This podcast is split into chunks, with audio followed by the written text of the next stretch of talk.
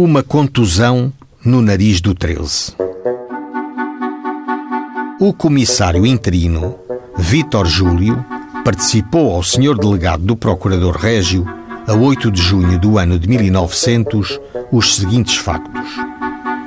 Às seis horas da tarde de ontem, a meretriz Angélica Maria, achando-se em manifesto estado de embriaguez, foi à Rua do Terrique e ali entrou em casa de Maria da Alegria, aonde estavam outras pessoas, e em altas vozes a insultou com toda a qualidade de obscenidades que ofendiam a moral pública, partindo um banco.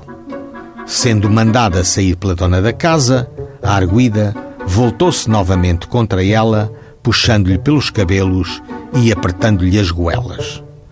Compareceu o guarda António Lopes, o número 33, deste Corpo de Polícia Civil, que a capturou.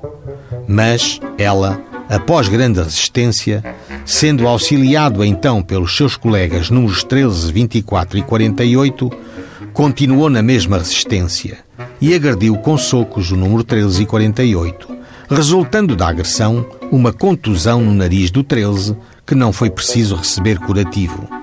Em seguida, deitou-se no chão dizendo que só vinha presa se viessem também as meretrizes Maria Rosa e Luísa Fernandes. Resolvendo então o captor, para evitar maior escândalo, convidar estas duas meretrizes a acompanhá-lo até à esquadra e desta forma conseguiram trazer a arguida, que hoje dá entrada na cadeia civil desta cidade, aonde fica à disposição desse juízo. Como assim? Presa, sim, mas só acompanhada.